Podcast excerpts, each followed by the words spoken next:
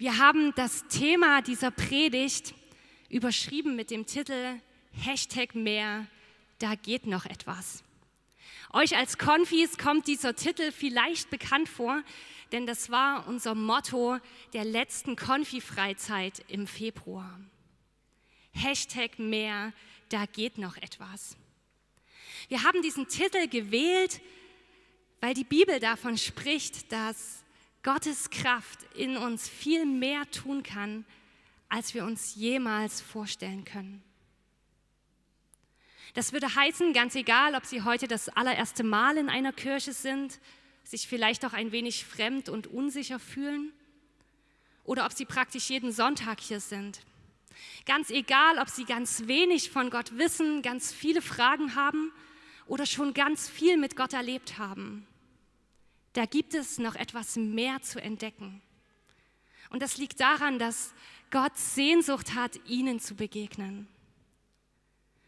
Gott ist ein Gott, den man erleben kann, wenn man sich auf ihn einlässt und wenn man anfängt, ihn zu suchen. Und genau das haben wir euch die letzten zwei Jahre, dazu haben wir euch herausgefordert, dass ihr Gott sucht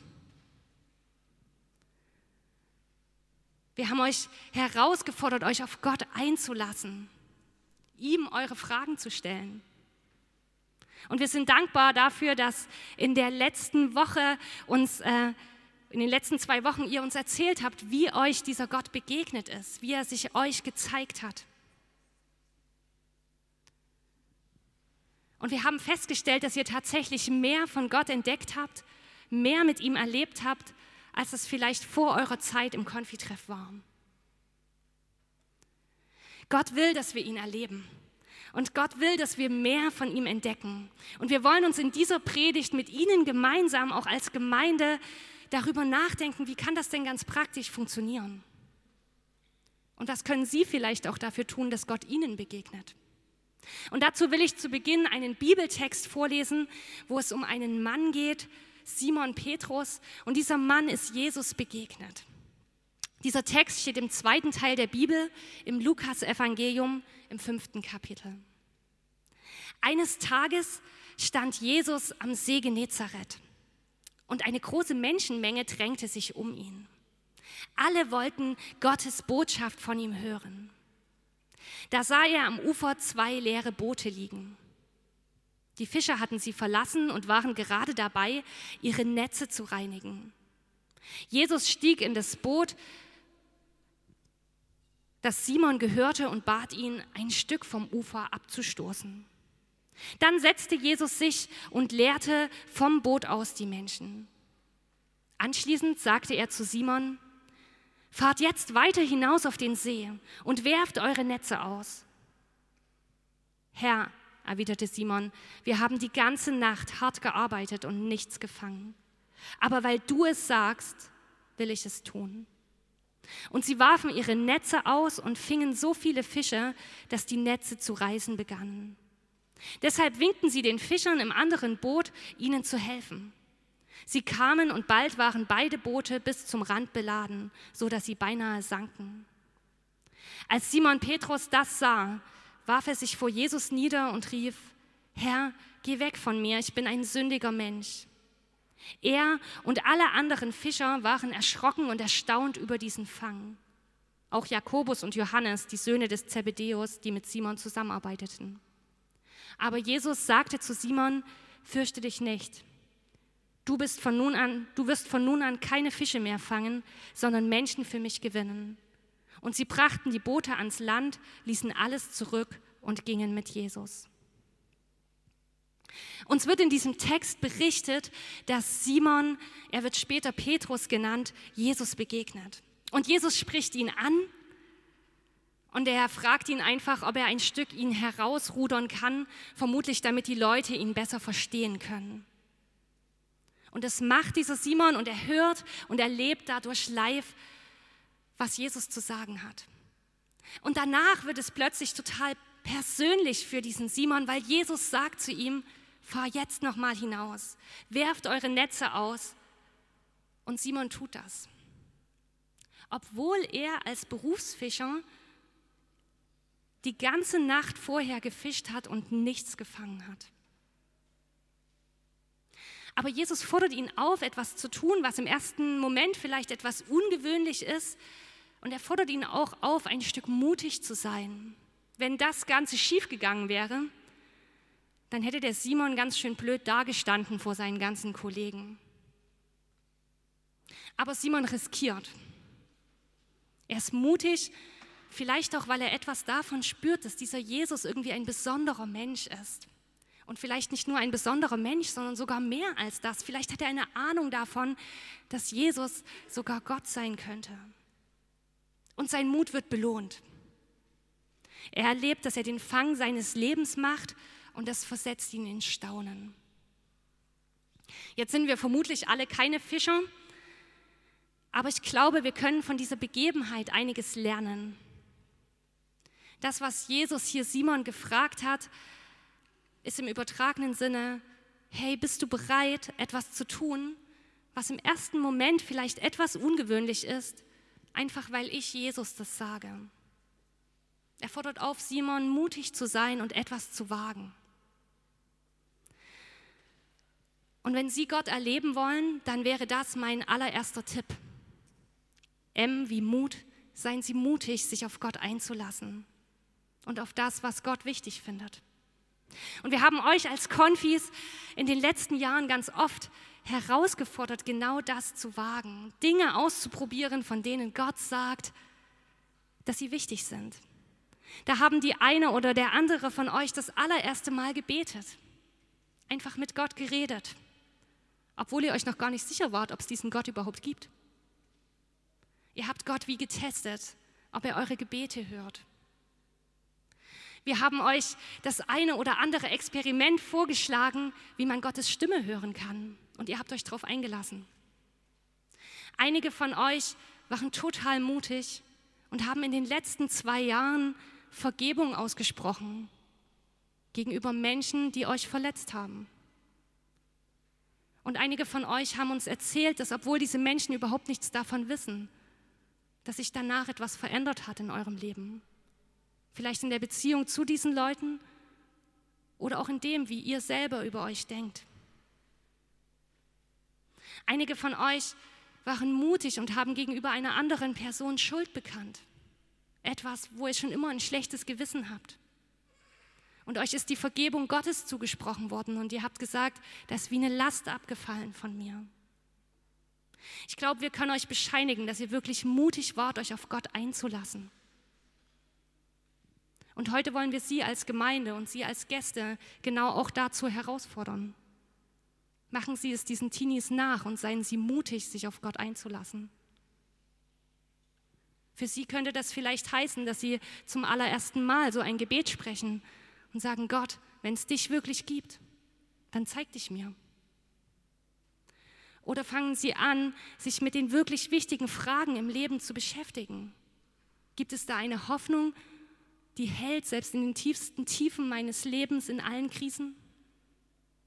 Vielleicht fangen Sie an, im Internet zu googeln, was Christen so glauben und überlegen Sie mal, ob das wirklich so unlogisch ist. Vielleicht kommen Sie mit Christen, die Sie kennen, ins Gespräch darüber, was diese Leute glauben. Seien Sie mutig, Gott eine Chance zu geben. Wenn Sie mehr von Gott entdecken wollen, dann geht es nicht nur darum, mutig zu sein, sondern der zweite Tipp wäre Ehe wie Entscheidung. Um Gott zu erleben, braucht es zumindest irgendwann eine Entscheidung. Simon, von dem diese Bibelstelle berichtet, hat sich entschieden, das auszuprobieren, was Jesus ihm vorgeschlagen hat. Und er hat damit gute Erfahrungen gemacht. Und nach diesem Erlebnis, da sagt er zu Jesus, Jesus, ich lasse alles zurück und ich gehe ab jetzt mit dir. Und auch heute fordert uns Gott heraus, irgendwann eine Entscheidung zu treffen, ob ich mein Leben mit Gott leben will.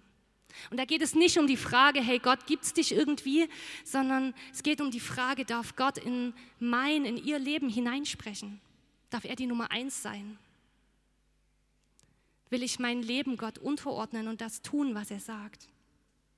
Und so eine Entscheidung kann ich natürlich nur dann treffen, wenn ich diesen Gott kennengelernt habe wenn ich der Überzeugung bin, dass dieser Gott es gut meint mit mir.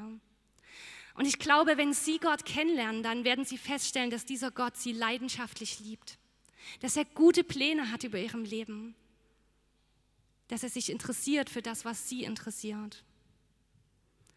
Ich glaube, dass dieser Gott will, dass Sie geheilt werden von all den Verletzungen unserer Seele, die uns vielleicht bisher bestimmt haben.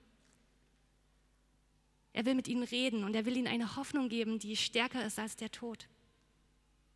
Jesus sagt einmal, wer sich auf mich einlässt, dem will ich den Weg zeigen zu echtem Leben.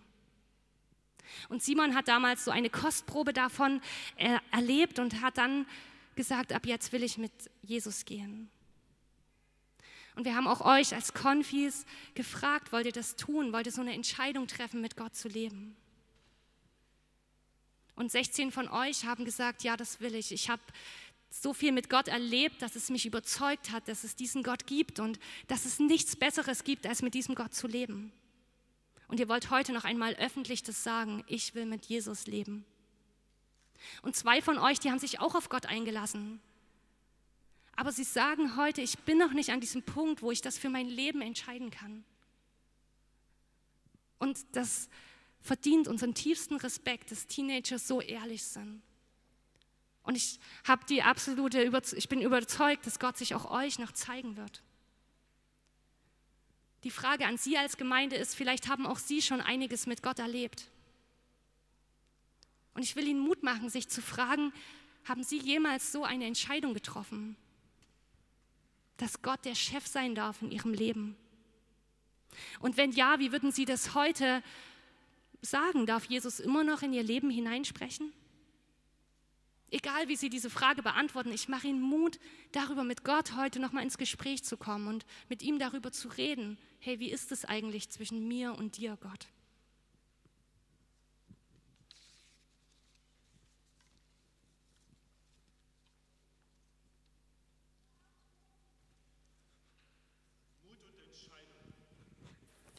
Jetzt ist mein Mikrofon noch nicht an, doch jetzt.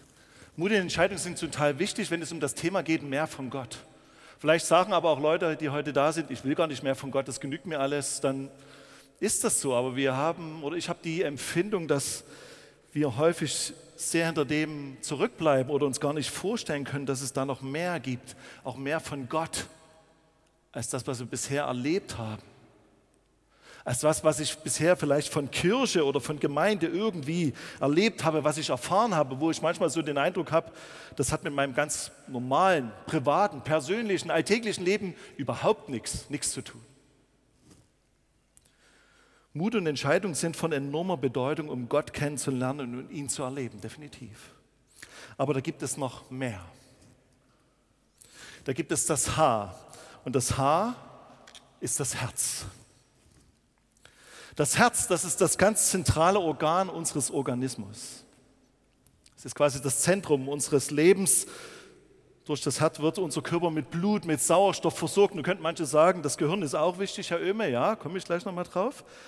Aber im biblischen Denken ist es so, dass das Herz das Zentrale ist, das Zentrum unseres Lebens. Von ihm gibt alles aus. Alle Entscheidungen, die wir treffen, dort ist unser Charakter verankert. Dort sind die entscheidenden Dinge drin. Ich verliebe mich nicht mit meinem Kopf, sondern mit meinem Herzen. Nun könnte man sagen, ja, ich habe auch einen Kopf und ein Gehirn, das ist richtig und das ist auch gut so und das sollen wir auch gebrauchen. Denken Sie bitte nicht, wenn Sie in die Lutherkirche kommen, dass Sie da Ihren Verstand an der Garderobe abgeben sollen. Nein. Es ist gut, im Leben rational und differenziert zu überlegen und sich zu überlegen, ja, liegt das vielleicht mir oder ist das jemand, mit dem ich mir vorstellen könnte, mein ganzes Leben zu verbringen? Zum Beispiel in Fragen der Berufswahl oder des Wohnortes oder des Ehepartners oder wenn es um Ziele geht im Leben, dann ist es gut, einfach mal so rational zu überlegen. Es gibt einen bekannten Popmusiker in Deutschland, Mark Foster, manche kennen den vielleicht, nicht unbedingt persönlich, der hat ein berühmtes Lied geschrieben, Bauch und Kopf. Ich singe das jetzt nicht vor, aber der sagt, Bauch sagt zu Kopf ja, doch Kopf sagt zu Bauch nein. Und so geht das hin und her. Und ich habe mir das heute nochmal angehört. Und dazwischen den beiden stehe ich, sagt er. Das ist wie, als ob so eine Konkurrenz ist zwischen meinem Kopf und meinem Bauch. Und dann, hören Sie sich das Lied irgendwann nochmal an. In einer ganz kleinen Nuance in diesem Lied heißt es, hör auf dein Herz. solange es geht. Selbst Mark Foster hat erkannt, dass es nicht um den Bauch geht. Und unser berühmtes Bauchgefühl, das drückt uns manchmal, sondern es geht um unser Herz. Die entscheidende Bedeutung hat unser Herz. Der Mensch denkt, aber Gott lenkt. Man könnte auch sagen, der Mensch denkt, aber in unserem Herzen, da passiert das Eigentliche. Da treffen wir unsere Entscheidungen. Da wissen wir, was gut und richtig ist. Da wissen wir, ich entscheide mich dafür, auch wenn alle dagegen sind, auch wenn es unlogisch ist. Doch, ich weiß, dass es stimmt. In der Bibel gibt es einen bekannten Vers, vielleicht ist er gar nicht so bekannt, aber im Alten Testament heißt es, achte auf dein Herz mit allem Fleiß, denn daraus quillt das Leben. Oder mehr als alles andere, aber achte auf dein Herz, denn es bestimmt, wie du dein Leben führst. Was ist damit gemeint? Es ist gemeint, es kommt darauf an, womit wir unser Herz im Laufe unseres Lebens füllen. Was nehme ich in meinem Herzen auf? Wogegen verschließe ich mein Herz? Womit wir unser Herz füllen, das wird wirklich wieder rauskommen, das fließt über. Wem das Herz voll ist, Sie kennen, glaube ich, diesen Vers oder diesen Spruch, das sprudelt aus einem heraus. Und wenn mein Herz mit Guten gefüllt ist, mit guten Dingen, die Menschen in mich hineingelegt haben, meine Eltern, andere Personen, die mich gefördert haben, dann wird es in meinem Herzen Spuren hinterlassen. Wenn ein Kind permanent gemobbt oder geschlagen wird oder ein Erwachsener, dann wird es seine Spuren hinterlassen, definitiv. Wenn wir immer wieder hören, ja, du hast zwei linke Hände, dann wird man das irgendwann mal glauben.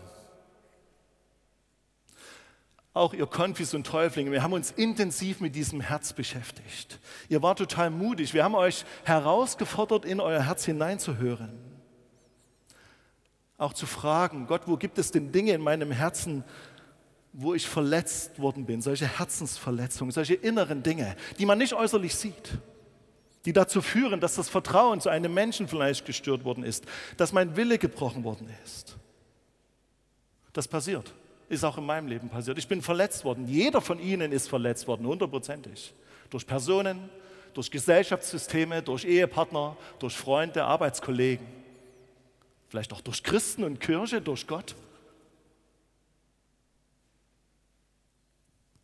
Wenn das passiert, dann ist wie so eine Mauer um unser Herz. Und da kann nichts mehr rein. Auch nichts mehr an Vertrauen und Liebe. Und damit habt ihr euch beschäftigt. Das ist doch völlig logisch. Wenn mein Herz irgendwie zu ist, dann wird nichts hineinkommen. Glauben ist eine Angelegenheit des Herzens und des Verstandes, aber vorrangig des Herzens. Ihr habt, das habt ihr Annika schon vor uns erzählt, Menschen vergeben. Junge Leute im Alter von 13, 14 Jahren haben Klassenkameraden vergeben, dass sie von ihnen gemacht worden sind. Und haben gesagt, ich segne diese Menschen, ich spreche Gutes in ihr Leben hinein. Ihr habt euer Herz dem wichtigen und den eigentlichen Herzenskenner anvertraut, nämlich Jesus. Was hat das mit Petrus zu tun? Könnte man fragen.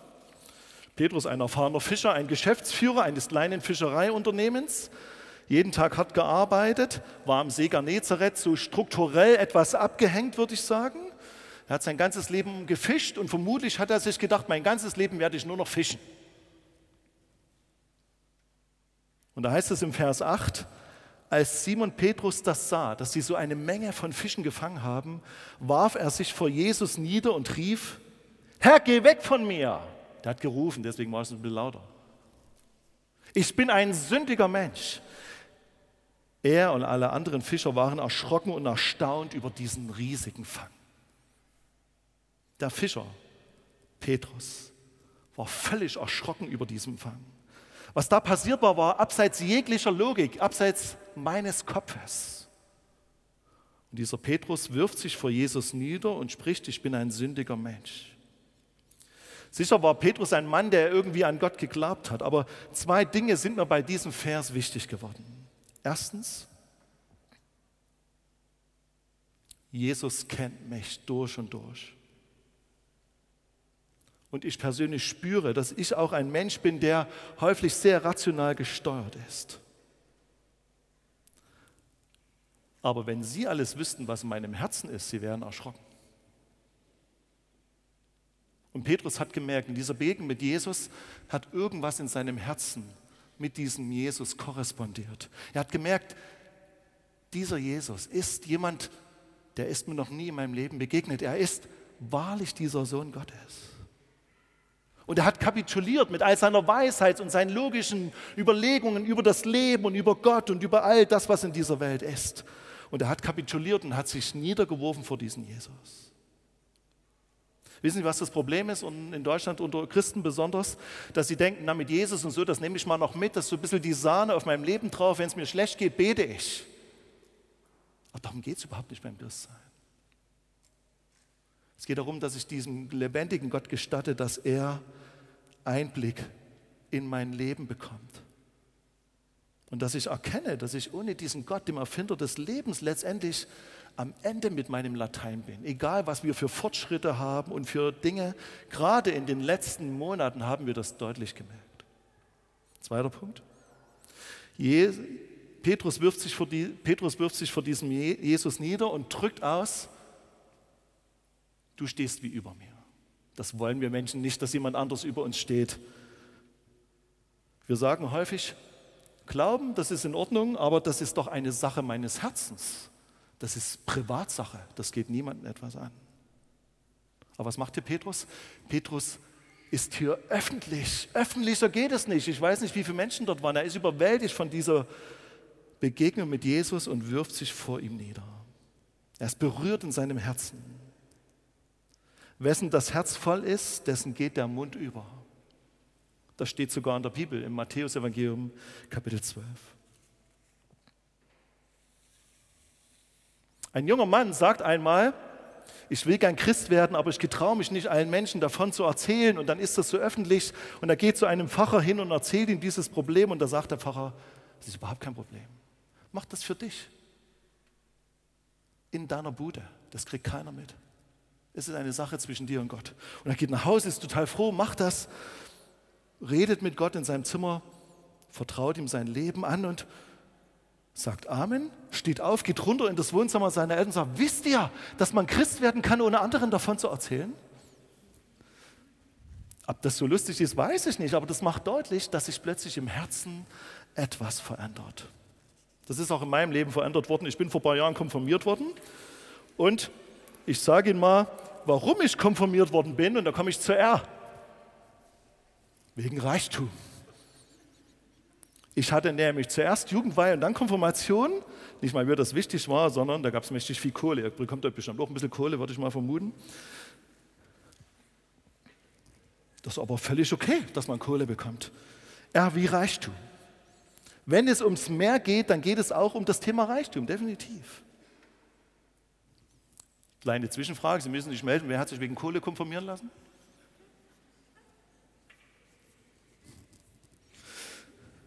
Die Bibel spricht relativ viel vom Geld und vom Gold, auch von Armut und Reichtum.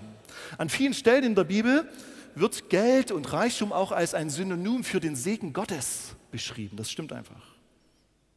Aber dort wird auch beschrieben, dass es um die richtige Herzenseinstellung gehört, äh, geht, um Punkt 3. Jesus geht so weit und sagt einmal, was hat ein Mensch, wenn er die ganze Welt gewinnt, alles besitzt, aber zuletzt sich selbst verliert und sich doch schweren Schaden zufügt? Gott will uns segnen, er will uns Überfluss schenken, das ist überhaupt nicht verwerflich. Nicht nur finanziell, sondern auch in anderen Dingen. Aber es gibt auch Zeiten, wo Menschen keinen finanziellen Segen erleben. Die Frage ist, woran dein Herz hängt. In der Bibel stellt Jesus einen Bauer vor, der gerade beschließt, sich zur Ruhe zu setzen und er sagt, ich bin reich, ich baue mir jetzt Scheunen, ich setze mich zur Ruhe. Und in dieser Nacht spricht Gott zu ihm, du nah. Diese Nacht wird man deine Seele von dir fordern und wem wird dann gehören, was du angehäuft hast? So geht es all denen, die sich Schätze ansammeln und sind nicht reich bei Gott. Was ist Reichtum bei Gott? Eine wichtige Frage. Reich sein bei Gott ist keine Verpflichtung zur finanziellen Armut, sondern es geht um die richtige Gewichtung. Gott kann uns mit allem beschenken. Das heißt im zweiten Korintherbrief, Gott kann euch so reich beschenken, ja mit Gutem geradezu überschütten, dass ihr zu jeder Zeit alles habt, was ihr braucht und mehr als das. So könnt ihr noch auf die andere Art und Weise Gutes tun. Ich weiß von einem Junge, der ist elf Jahre, der hat angefangen, von seinem Taschengeld den zehnten Teil für Gott zu reservieren. Der kriegt nicht viel Taschengeld, aber der reserviert den. Das ist ihm mal deutlich geworden. Der legt ihn in so eine kleine Plastikschale. Das hat er mir erzählt. Und er hat wenig Taschengeld und sagt, ah, ich, in der Bibel steht das, ich will den zehnten Teil für Gott geben, das mache ich dann mal, ich probiere es aus. Seitdem er das macht, sagt der Papa, äh, das ist mein Sohn, sorry. ich werde total recht beschenkt. Vor zwei Wochen kam er zu mir und hat gesagt, Papa, ich habe heute früh so, so viel Geld reingetan. Ich sage jetzt nicht den Betrag, da wisst ihr, wie viel Taschengeld er bekommt. Äh, und heute habe ich von meinem Freund ein Board bekommen, so ein kleines Board, wie heißt denn das? So ein kleines Skateboard. Wie? Genau, Pennyport, genau. Mit leuchtenden Rädern. Das kostet ungefähr 90 Euro. Sagt Papa, ich habe so wenig reingetan und habe heute das einfach geschenkt bekommen. Ist doch cool. Ich sage, ja, das ist cool. Das hat ihn ermutigt. Ich glaube, Gott will uns segnen. Und wenn wir mit Gott leben und ausprobieren, was er in seinem Wort sagt, dann werden wir erleben, dass das eine Relevanz hat für unseren Alltag. Ich glaube zutiefst, das habe ich in meinem Leben erlebt, dass Gott gute Pläne hat und auch Gott auch bereit ist, manche Umwege und Sackgassen mit mir zu durchschreiten. Aber es geht um Beziehung, um Herzensbeziehung. Ich bitte Sie dringlich zu überlegen, ob Sie eine Beziehung zu Gott haben wollen oder nicht und wie es mit Ihrem Herzen aussieht. Ich erlebe das häufig, das macht mich traurig, dass Menschen keine Beziehung zu Gott haben, sondern pro forma, rituell einer Kirche oder einer Gemeinde angehören. Darum geht es nicht. Was ist mit Petrus? Petrus hat Unmenge von Fisch bekommen. Es steht nicht, dass er den verkauft hat. Ich vermute mal nicht, dass er den alles essen konnte. Aber vermutlich hat er ihn verschenkt oder verkauft, hat quasi den Reichtum, den er hatte, weitergegeben.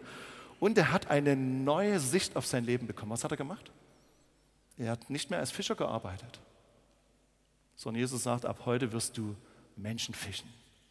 Das ist übersetzt, ab heute wirst du Menschen von mir zu erzählen. Du wirst erleben, wie Menschen berührt werden und du sie zum Glauben an Jesus führst. Welche Berufung hat Gott für ihr Leben?